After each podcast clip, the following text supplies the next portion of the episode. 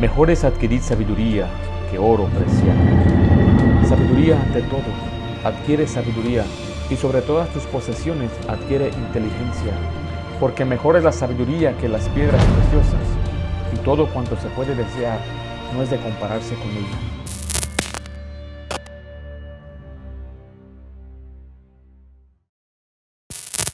Dice el versículo 20 en adelante, la sabiduría clama de afuera, da voz en las plazas, clama en los principales lugares de, de los uh, concursos, en las entradas de las puertas de la ciudad, dice razones.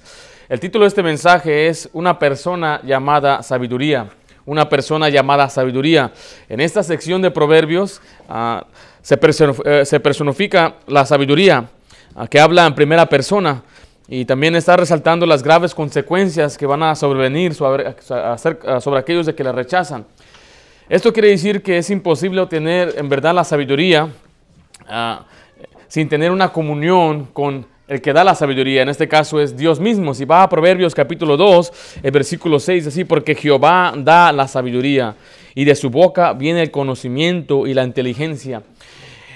La sabiduría no viene de cualquier libro, no viene de cualquier persona. La Biblia dice que la sabiduría viene solamente de Dios. Y es más, la Biblia dice que Jesucristo es nuestra sabiduría. Si usted va a 1 Corintios capítulo 1, en el versículo 24, ahí nos declara que Jesucristo es nuestra sabiduría. En Lucas dice que la sabiduría es justificada por sus hijos.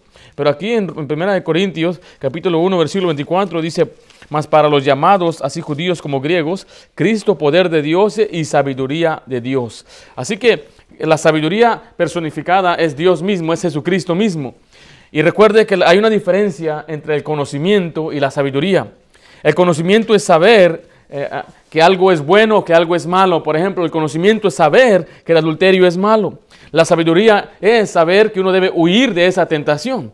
Por ejemplo, David sabía que cometer adulterio con Betsabé era algo malo. Eh, pero él no tuvo la sabiduría suficiente para poder eh, huir de esa tentación.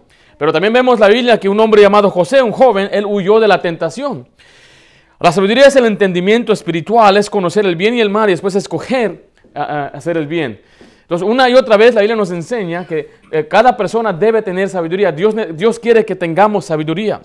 Y en este pasaje, la sabiduría es como una persona, dice que clama, está implorando, está rogando, está diciendo, búscame, está diciendo, ah, ah, ven a mí, yo, yo, yo quiero enseñarte.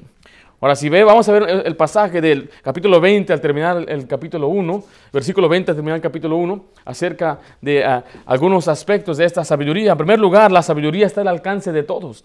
La sabiduría está al alcance de todos. Si ve ahí de nuevo, dice el versículo 20, la sabiduría clama de afuera y da su voz en las plazas. Dice, clama en los principales lugares de concursos, en las entradas de las puertas de la ciudad, dice sus razones. Mire, la seducción es encubierta. Mire, la seducción es secreta. Cuando alguien viene a hablarle, a, a, cometer pecado, siempre lo hace encubiertamente. La mujer de Potifar vino encubiertamente a José. Cuando no había nadie, le decía, duerme conmigo. Y así es siempre, el pecado viene encubierto. Pero la sabiduría dice que es abierto. Dice, en la, la, sabiduría le clama, dice, en los lugares públicos. En donde quiera que usted vaya, usted puede encontrar sabiduría de Dios. Y Dios dice que quiere que todos tengamos sabiduría. ¿Por qué? Porque está al alcance de todos. Vaya conmigo, Proverbios 8, del 1 al 4, dice de esta manera. No clama la sabiduría y da su voz la inteligencia. Está en las alturas junto al camino, en las eh, encrucijadas de las eh, veredas se pone en pie. En el lugar de las puertas a la entrada de la ciudad, a la entrada de las puertas da voces. Oh hombres, a vosotros clamo y mi voz se dirige a los hijos de los hombres. Aquí está de nuevo diciendo la sabiduría. El capítulo 8 también es la sabiduría personificada y está ahí clamando. ¿Por qué? Porque está al alcance de todos. Todos podemos obtener la sabiduría. Le recuerdo, ¿qué es la sabiduría? La sabiduría es más que el conocimiento, es poder conocer el bien y el mal y escoger hacer el bien. Eso es lo que es la sabiduría. La le dice que son pocos los que en verdad la buscan. El problema no está en su accesibilidad, sino que hay tantas personas que no están interesadas en buscar la sabiduría. ¿Y, cómo se busca la sabiduría? Si va conmigo a Proverbios 2, ahí podemos ver que el Señor nos da exactamente las instrucciones, cómo se busca esta sabiduría. Dice el versículo 1, Hijo mío, si recibieres mis palabras y mis mandamientos, atesorares dentro de ti, de manera que inclines tu oído a la sabiduría y apliques tu corazón a la prudencia. Y dice ahí después eh, en el versículo Versículo 6 dice, porque Jehová da la sabiduría y de su boca viene el conocimiento y la inteligencia. Así que la sabiduría viene por la palabra de Dios, por mantenerse en la palabra de Dios. Mire, y ese es el problema principal, ya sea de los adultos, de los jóvenes, de los niños, es que no estamos, no están los jóvenes leyendo la Biblia, no están pasando tiempo en las escrituras. Déjalo una pregunta, ¿qué tal va su lectura bíblica? ¿Usted tiene un, un plan o un guía de lectura bíblica? Mira, en la parte de atrás, en la mesa, hay, una, hay un guía que usted puede tomar, es, gratuito, se lo regalamos. Que usted aprenda a leer la Biblia. Ahora, una buena meta que yo le doy a usted, que yo le digo a usted, esta meta será buena para usted, es que lea nueve capítulos al día es por lo menos es una media hora a una hora, dependiendo qué tan pronto, qué rápido usted puede leer. Pero nosotros tenemos que hacer una prioridad la lectura. Son pocos los que buscan en verdad la sabiduría de Dios, son pocos los que en verdad leen la palabra de Dios. Ahora, no lea libros acerca de la Biblia, lea mejor la Biblia. Mire, cuando yo quería conocer a mi esposa, yo no iba a preguntar a sus amigas o a sus hermanos de ella, yo quería ir directamente a ella, conocerla a ella y hacerle preguntas y que ella me contestara y tener una comunión con ella. Pero hay mucha gente lo que le gusta en vez de leer la Biblia, van a libros, van a escuchar mensajes y prédicas. No hay nada malo en escuchar mensajes de la palabra de Dios con que sea un predicador bíblico, pero sí buscar a Dios por medio de otros no es el plan de Dios. Dios quiere que todos nosotros tomemos la Biblia por nuestra cuenta y empecemos a leerla. Que el primer libro que nuestros hijos aprendan a leer es la Biblia. Yo aprendí a leer a los seis años, muy tarde. Yo sé, aquí en Estados Unidos así es, nos enseñan muy tarde, el primer año, seis años, y me enseñó mi hermano. Mi hermano me enseñó a leer y, yo empecé a leer en español antes de leer en inglés. Cuando yo estaba estudiando aquí en la escuela, nos enseñaban en español. Todo la, todas las materias eran en español. Nos enseñaban la matemática en español, la historia. Y uno, y uno batalló a aprender en inglés, pero gracias a Dios que aprendí a leer español primero porque es lo que ahora predico y enseño, y, es lo que he leído desde los seis años. Pero mire, también lamentablemente yo empecé a leer mi Biblia así de una, con un, guía diario hasta que yo cumplí 17 años. Eh, y eso sí me da pena. Me gustaría haber sido un niño más entregado. Tal vez, no sé si era porque en nuestra iglesia no enfatizaba mucho eso, no se enfatizaba mucho la lectura a los niños, no se enfatizaba mucho la familia en nuestra iglesia donde crecimos. eso es algo triste, pero en nuestra iglesia sí lo hacemos yo quiero que mis hijas aprendan a leer la Biblia. Desde que ellas tengan el uso de razón y, poder ellas entender, eh, leer la, Biblia, que ese sea el primer libro. Y que ellas lean la Biblia, lean y lean. ¿Por qué? Porque de aquí viene la sabiduría. ¿De qué sirve que conozcamos cuántas estrellas hay, o cuántos planetas hay, o cuántos huesos tiene el cuerpo, o la historia de Estados Unidos o de, o de nuestros países? ¿De qué sirve si no tiene la sabiduría de Dios? Mire, son pocos los que en verdad buscan la sabiduría de Dios. Y si usted ve la juventud hoy, no está buscando la sabiduría de Dios. Usted ve los clubes nocturnos llenos de muchachos. Usted ve los, campos ahorita de fútbol llenos de muchachos y jóvenes, pero ve las iglesias vacías. Porque los muchachos hoy en día no están interesados en buscar la sabiduría de Dios. Ahora, yo, no, yo, yo crecí en una iglesia, doy gracias a Dios por mi padre que él me enseñó y siempre estuve en la iglesia. Yo preferí ir a la iglesia que ir al campo, eso es cierto. Pero les quiero decir algo que nosotros como padres o los que van a, van a tener hijos en el futuro tenemos que enseñar a nuestros hijos la importancia de obtener y buscar la sabiduría. Dice, antes que la plata y el oro refinado, o sea, antes que el dinero, antes que lo económico, la sabiduría es más importante. Son pocos los que en verdad buscan la sabiduría. Y es algo muy triste. Es algo triste en realidad porque usted ve la juventud como está al día de hoy, están descarriados, están ah, ah, siguiendo las corrientes de este mundo. Y habla la juventud de la iglesia que no, quieren, no aman a Dios, no están buscando las cosas de Dios. ¿Por qué? ¿Será por tal vez porque no hay padres que les enseñen? ¿Será porque hay padres que no los están estorbando? ¿Será tal vez porque hay pastores y predicadores que no les predican lo que dice la Biblia? Pero mire, si un joven aquí, una señorita aquí que no lee su Biblia, vas a terminar arruinada algún día. ¿Por qué? Porque mire, la sabiduría viene de Dios. Porque tú, todos tienen conocimiento que de lo que es bueno y el malo, pero la sabiduría nos ayuda a hacer lo que es el bien. Entonces el problema no está en que eh, el que no, no es accesible la sabiduría, el problema está en que no todos están interesados en ellos. Vea lo que dice ahí capítulo 1, versículo 22. ¿Hasta cuándo, oh simples, amaráis la simpleza? Y los burladores desearán la burla, y los insensatos aborrecerán la ciencia. Mire, dice que hay gente que dice que ellos desean mejor la simpleza. Estos son los que se gozan en no saber nada. Cuando yo estaba creciendo en la escuela había quienes sacaban malas calificaciones y el maestro nos entregaba los, resultados de los exámenes y uno miraba con todo, y miraba, pues aquí un 80%, es una B. Y acá estaban aquellos, los que, los insensatos, se gozaban, se mofaban, se jactaban que sacaron una F, un cero. y reprobaron y se burlaban de los que sacaban buenas calificaciones. Ahí está, me, acuerdo que cómo nos hacían eh, sentir mal, nos llamaban niños de la escuela, schoolboys, escuelantes, hey, schoolboy, remember that word, ¿se acuerdan esa palabra? Schoolboy, schoolgirl.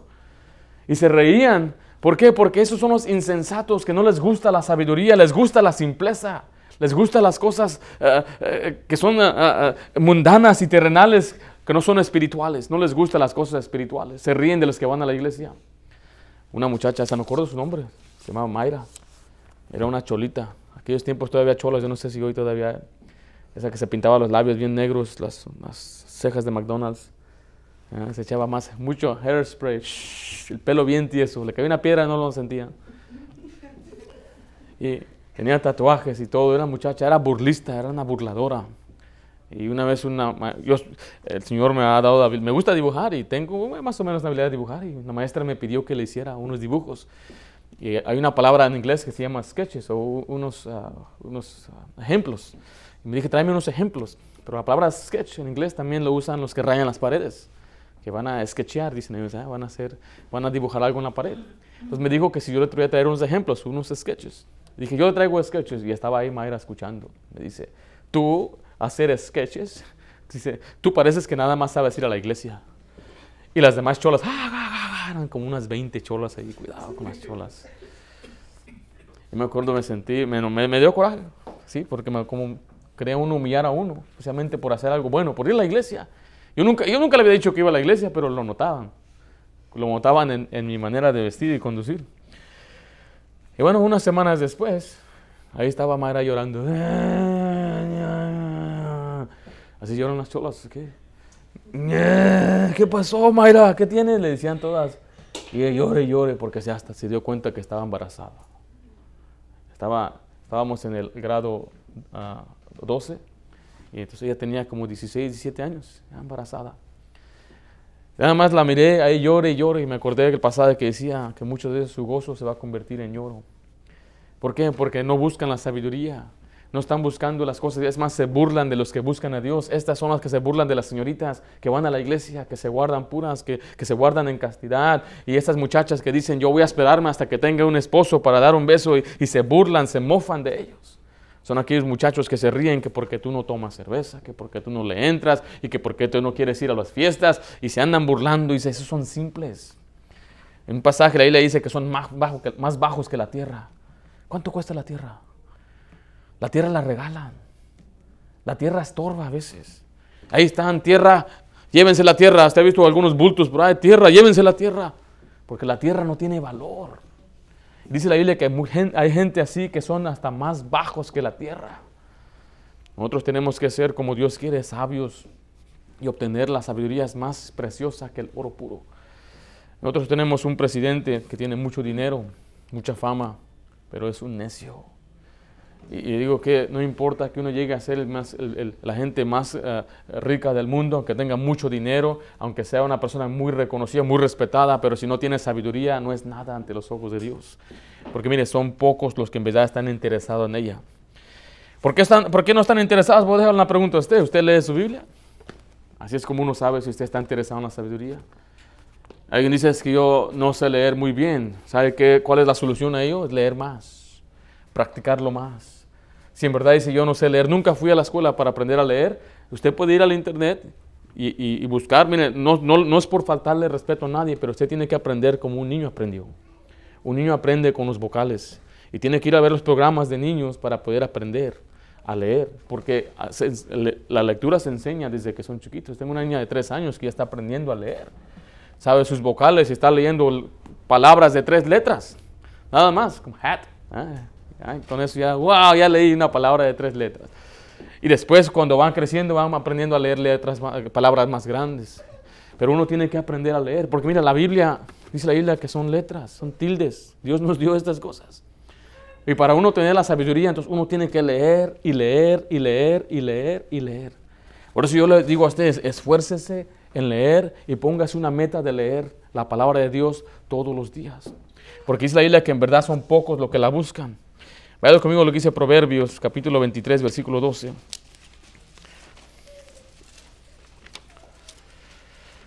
Proverbios 23, versículo 12.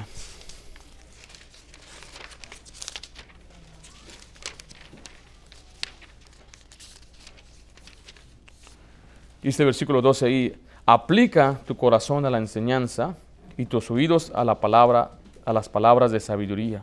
Esa palabra aplica o aplicar es poner esmero, es esforzarse, es también poner cuidado en hacer algo. Y Dios dice aquí que uno tiene que esforzarse a, poder, a, la enseñanza y, en las palabras de sabiduría. O sea que no es algo muy fácil, no es algo que viene así nada más, uno tiene que esforzarse. Por eso si usted vuelve a Proverbios capítulo 1,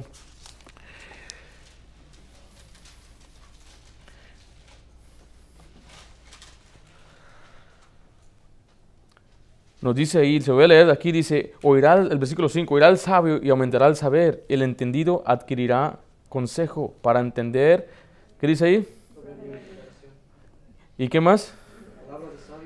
Y sus dichos profundos, o alguien lo dijo, sus enigmas, que son cosas que no son fáciles de entender. Uno necesita leer la palabra de Dios para poder entenderla. Por eso usted le digo a usted que constantemente pase tiempo en la Biblia. Ah, yo sé que hay jóvenes que dicen, yo, yo leo mejor en inglés. No hay problema con ello. Toma la Biblia, toma tu King James Bible 1611 y empieza a leerlo en inglés. No, no hay excusa. La tenemos en inglés, la tenemos en español. El problema es que muchas veces no quieren, no quieren buscarla porque son pocos los que la buscan. Y el que, el que no la busca nunca la obtiene. Y el que la busca la va a hallar. Vea lo que dice Proverbios 8.17.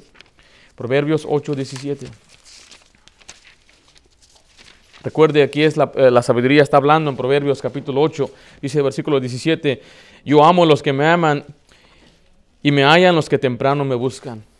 Cuando dice temprano no está diciendo que tiene que levantarse a las 4 de la mañana a buscar la sabiduría. Está hablando a una edad temprana o ya, pronto, hoy mismo.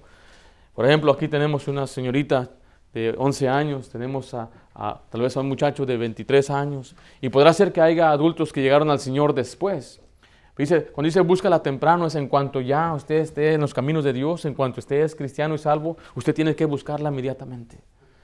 Entonces, mire, mi papá fue salvo a los 33 años. Yo muchas veces lo escuché decir que él, eh, si, fuera, si fuera por él, dice, conocer al Señor desde más chico le sería una bendición. Dice, yo sé que fue el plan de Dios que llegara a los 33 años y no me quejo, pero si hubiera sido un deseo haber yo crecido en una iglesia bautista, haber yo crecido en, una iglesia eh, de joven y, casarme en una iglesia de joven.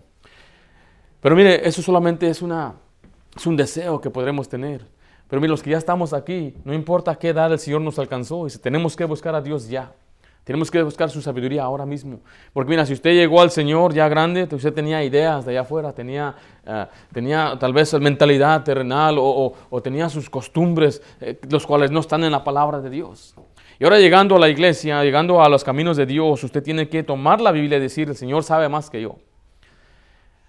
Había una familia que llegó al Señor hace unos 3, 4 años y ellos nunca, nunca le habían disciplinado a sus hijos. Y se notaba. Y, se les enseñó en la Biblia que uno tiene que disciplinar a sus hijos. Así como dice la Biblia, que la vara es para el necio. Estamos hablando de pegarles. Y suena feo para alguna gente. Luego quieren echar a la policía.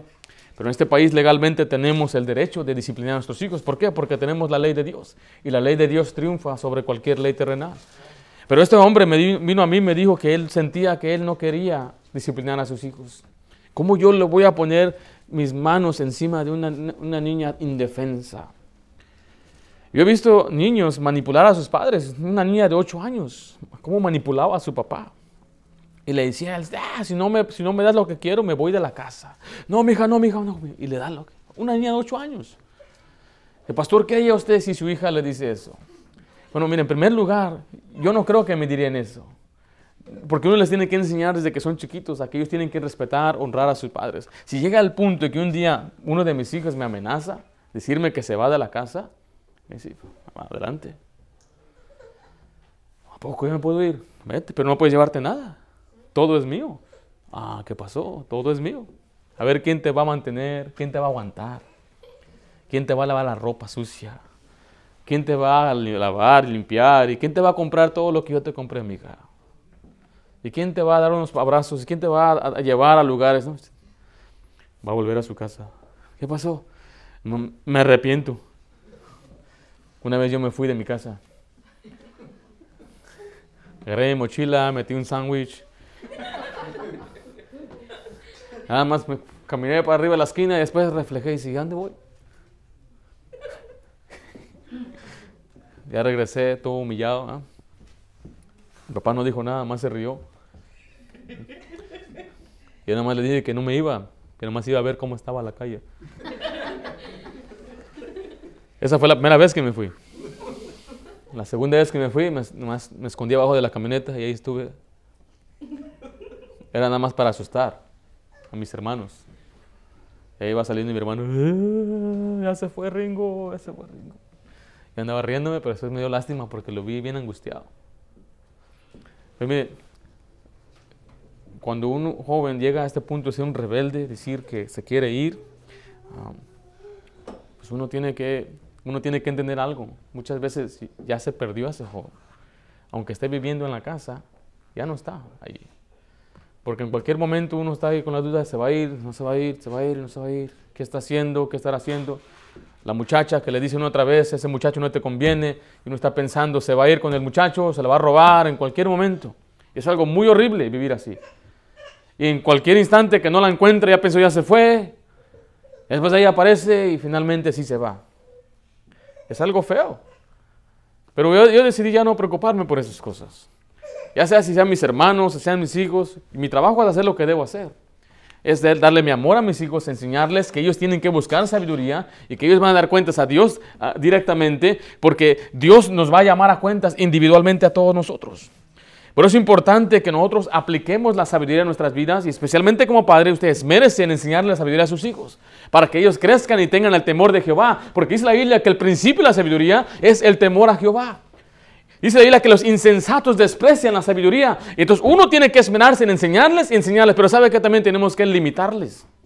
Tenemos que limitar las influencias externas, eh, limitar las, las, amistades que tienen, eh, limitar lo que ven en la televisión. ¿Para qué? Para que después no sean podridos. Una y otra vez les he enseñado de los peligros de la escuela pública. Es muy peligroso la escuela pública, no solamente por las malas amistades, pero los maestros y las maestras que están adoctrinando a nuestros hijos en la escuela. Ahorita seguro, usted ha visto las noticias, maestros, eh, eh, hablando mal de Trump en las clases. ¿Usted ha visto las noticias eso? Ahí están los muchachos grabando a los maestros diciendo que es un nazi y que va a volver a, a, esclavizar a los morenos y puras mentiras que están diciendo de él. Yo me acuerdo cuando un muchacho, la gente hablaba mal de George Bush, el presidente que teníamos en aquel entonces. Y digo, ¿qué tiene que ver matemática con George Bush? ¿Qué tiene que ver Lewinsky con, George, con, la clase de historia no tiene nada que ver, pero ahí están los maestros enseñándonos que está bien ser un sodomita, que está bien ser un gay, que está bien eh, eh, tener sexo libre y solamente protégete y no tienes que decir a tus padres y si te embarazas puedes tener un aborto y no tienes que avisarle a nadie. Es lo que nos están enseñando en las escuelas. Los maestros nos ponían películas porque no nos querían enseñar. En la escuela nos pusieron películas sucias, una película de, de drogas y se llamaba Training Day y ahí nos enseñaron esa escuela, en la escuela. ¿Por qué? Porque a los maestros no les importa la vida espiritual de nuestros hijos, lo que les importa es que ellos sean como ellos, que piensen igual que ellos, que piensen igual en su, en su libertinaje y viven, vivan conforme a los deseos de ellos. Por eso nuestro trabajo como padres es limitarles y mis hijos no irán a esa escuela pública para ser instruidos por un, un necio que ni cree en Dios. La ley dice que el necio dice en su corazón no hay Dios y muchos de mis maestros decían que no había Dios. ¿Qué, ¿Qué estaba haciendo yo en esa escuela? Siendo instruido por un hombre que no tiene temor de Dios. Y no solamente eso, usted ve las noticias, muchos maestros están ahorita seduciendo a los estudiantes. Cada semana parece que estamos viendo una maestra seduciendo a un muchacho de 16, 17 años. ¿Por qué? Porque hay una gran perversión. Y luego nos preguntamos, ¿por qué nuestros hijos no quieren ir a la iglesia? ¿Por qué mi hijo se echó a perder? Si yo lo llevé a la iglesia, si iba a la iglesia tres veces por semana, pero iba cinco días a la semana a la escuela pública. Iba por tres horas a la iglesia en la semana, pero iba más de 30 horas por la semana, entre semana en la escuela pública. Pero pastor, nuestros hijos no van a estar educados. Miren, los que se gradúan de la high school, más del 75% no saben leer. Usted les pone un libro y no saben leer. ¿De qué sirvió que fueran a la escuela pública? ¿De qué les sirvió que fueran si son los más burros? Estados Unidos es el número 100 en el mundo. Hablando en la educación, en las competencias. La educación en Estados Unidos está muy mal, hablando de educación, hablando de la, de la sexualidad dentro de la escuela. No quiero hablar cosas más morbosas, pero miren, en mi escuela tuvieron que echar fuera a un equipo entero de, de las luchas porque todos ellos estuvieron con una sola señorita en, allá en la escuela. O sea, estoy hablando de morbosidad y perversidad que pasa en las escuelas y muchos de otros padres nunca, nunca no paramos pie en la escuela. Mi papá nunca llegó a la escuela donde yo estaba. Mis maestros, no, él no conocía a mis maestros. Y eso lo digo yo, se lo estoy implorando, porque mire, la Biblia dice claramente en el versículo 22, si usted ve ahí el versículo 22, donde acabamos de leer, ¿hasta cuándo, simple, amaréis la simpleza? Y los burladores desearán la burla, los insensatos aborrecerán la ciencia, hay quienes no le importan las cosas de Dios. Dice el 23, volveos a mi reprensión. He aquí yo derramaré mi espíritu y os haré saber mis palabras. Aquí está la sabiduría, la llamada de la sabiduría, implorando a los, simples que vengan, a los simples que vengan y está rogándole, me recuerda de Pablo en Romanos 12.1 eh, que dice, por tanto, ruego hermanos por la misericordia de Dios. Es un ruego que hay, estamos rogándoles. Y cuando su servidor predica aquí es como un ruego. Escuchen el, consejo, escuchen lo que la Biblia dice, escuche eh, lo, que lo que el Señor les quiere enseñar en este día. Está el ruego, pero mira la advertencia, versículo 26. También yo me reiré en vuestra calamidad y me burlaré cuando os viniere lo que teméis. Dice versículo 24, porque llamé y no quisiste oír. Extendí mi mano y no hubo quien atendiese. Dice el 25, antes desechaste todo consejo mío y mi reprensión no quisisteis. Aquí está diciendo que hay quienes van a rechazar completamente la sabiduría. Pero mira, la advertencia es, mire, en primer lugar, Dios mismo se va a burlar de los que le rechazan. Por eso dice, yo también me reiré en el versículo 27. Y el versículo 26, disculpe. Y el 27 dice, cuando viniere cual destrucción lo que teméis y vuestra calamidad llegare como torbellino, cuando sobre vosotros viniere tribulación y angustia. Mire, cuando un joven o una persona desecha la sabiduría y después se encuentra en su ruina, va a estar ahí él buscando a Dios y dice la Biblia que Dios se va a burlar de ellos. Es algo muy feo, pero mire, Dios se burla de los pecadores, se burla de la gente que rechaza su sabiduría. Así dice la Biblia. Esto me hace pensar en la historia de Noé. Cuando Noé entró al arca, y le dice la Biblia que las puertas, Dios mismo cerró la puerta y empezó a llover. ¿Usted se puede imaginar la gente corriendo hacia el arca?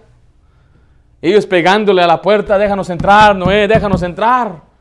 Y mientras ellos imploraban y decían, aquí están nuestros hijos, ayúdanos, Noé, ayúdanos.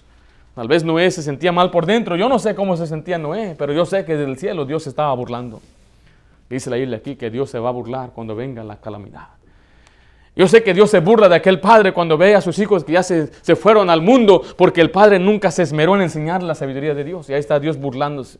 Yo sé que Dios se está burlando del joven cristiano que termina en la cárcel y ahí está llora, llora, llore y llore. Y está ahí llore y llore y Dios se está burlando de él. Y Dios se está burlando de aquella señorita que después de, ser enseñada e instruida a los 16, 17 años se embaraza y ahí está Dios burlándose de esa señorita. No solamente Dios se burla de ello, pero después Dios ya no le contesta. Ve lo que dice el versículo 18, versículo 28. Entonces me llamarán. ¿Y qué dice ahí? Y no responderé, me buscarán de mañana y no me hallarán, por cuanto aborrecieron la sabiduría y no escogieron el temor de Jehová. Una vez nuestro pastor leyó una carta de un muchacho que terminó en la cárcel. Ese joven creció en la iglesia. Y ahí estaba leyendo la carta y está diciendo que todos los días ora y que todos los días él está pidiéndole a Dios que le saque de ahí. Pero mire, este pasaje está diciendo que cuando le llamen, cuando le oren, Dios no va a contestar. Dios no contesta. ¿Por qué? Porque aborrecieron su sabiduría. Y no solamente eso, sino que estas personas van a comer de su propio fruto. Dice el versículo 31 al 32. Por, por tanto, comerán del fruto de su camino y serán hastiados de sus propios consejos, porque el descarrío de los ignorantes los matará y la prosperidad de los necios los echará a perder.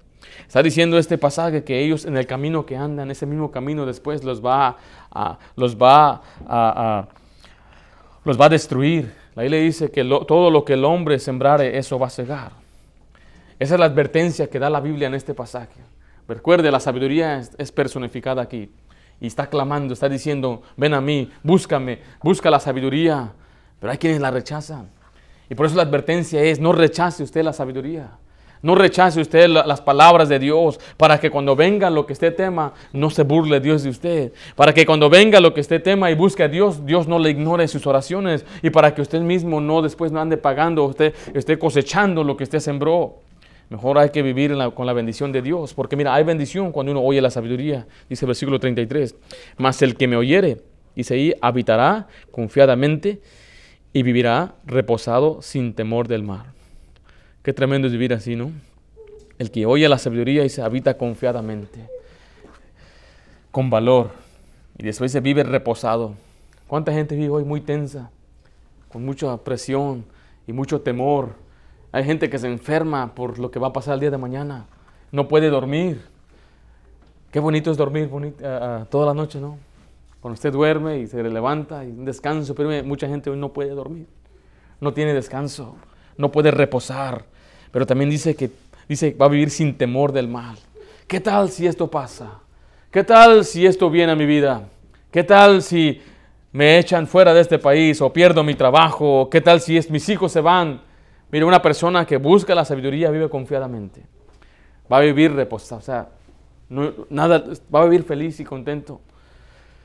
Va a poder sonreír. ¿Saben qué es una sonrisa? Algunos muchachos ya no sonríen, entran a los 13, 14 años y ya, ya nunca sonríen. Hasta cuando sonríen, les... en verdad, es una, es, una delicia ser un cristiano. Y le digo aquí a las señoritas, a los jóvenes, mira, qué bendición es ser un cristiano. Nosotros nos gozamos sanamente, nos divertimos sanamente. Eh, eh, no necesitamos vicio ni droga para gozarnos de ser cristianos, de, gozar la vida aquí en la tierra. Qué bendición es estar casado y tener a tu mujer y poder gozarte con la mujer de tu juventud y poder tener una compañera, después tener hijos. Es una tremenda bendición. La Biblia dice que los hijos son herencia de Dios, es una bendición. Mucha gente me dice, pastor, usted tiene muchos hijos. Eh, ya debe como que pararle. Digo, usted, ¿cuál de estos cuatro hijos yo no hubiera tenido? Dígame. Tengo cuatro niñas ahí, bien hermosas. a todas las amo, a todas las quiero. Dígame usted, ¿cuál de ellas yo no hubiera tenido?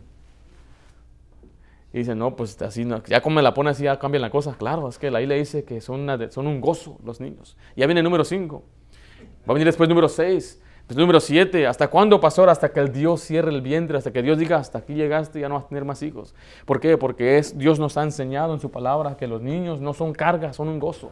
Y cuando usted ve de esta manera la sabiduría de Dios, y usted vive confiado, pastor, el dinero para mantenerlos Dios va a dar. Pero pastor, y sus hijos crecen, yo no tengo temor del mal, que ellos crezcan y se vayan al mundo, no, porque yo estoy haciendo mi parte en enseñarles la Biblia. Pero pastor, ¿qué tal su trabajo? Si no hay trabajo y, no tiene cómo mantenerse, el Señor va a proveer. ¿Qué es lo peor que me puede pasar? Me van a botar del apartamento y ¿sabe qué? Voy a llegar a una casa de ustedes. Hermano, pues eche la mano, pues ¿qué? ¿Qué va a pasar? Y si llega hasta el punto que no hay, pues ahí en el carro vivimos. Y les digo a mis hijas, mira, vamos a hacer una experiencia, vamos a tener aquí un campamento en definitivo, no sé cuánto tiempo va a durar. Pero ¿qué es lo peor que nos puede pasar? ¿Nos morimos? Pablo dijo, para mí el morir es Cristo. Digo, vivir es Cristo y el morir es ganancia. El morir no es el fin, el morir es la graduación a una mejor vida. Entonces, ¿qué es lo peor que nos puede pasar? Que nos enfermemos, que hay una enfermedad en el hogar. Si Dios así lo quiere, tenemos que confiar, que Él sabe lo que es mejor. Y eso no se lo digo por experiencia. Yo he visto a primer, a, primer mano gente perder a sus familiares y verlos fuertes. Y así como dice aquí, ellos viven confiados, viven con reposo y sin temor de mal. Aún aunque su esposo se murió, aún aunque sus hijos se murieron. ¿Por qué? Porque ellos buscaron la sabiduría de Dios. Dios sabe lo que es mejor. Así que si usted necesita sabiduría, ya sabe dónde buscarla. El joven necesita sabiduría. Uh, todos necesitan, todos los jóvenes necesitan mucha sabiduría, pero mucha. Y tienen que buscarla, más que las piedras preciosas, como dice la Biblia, y buscarla ante todo, ante todo. Antes de ser popular, ante todo. Antes de ganar dinero, sí, antes de una carrera. Antes de querer ser algo en la vida, busca la sabiduría. Y después Dios le va a dirigir a tener una vida donde usted vive confiadamente, con reposo y sin temor de mal.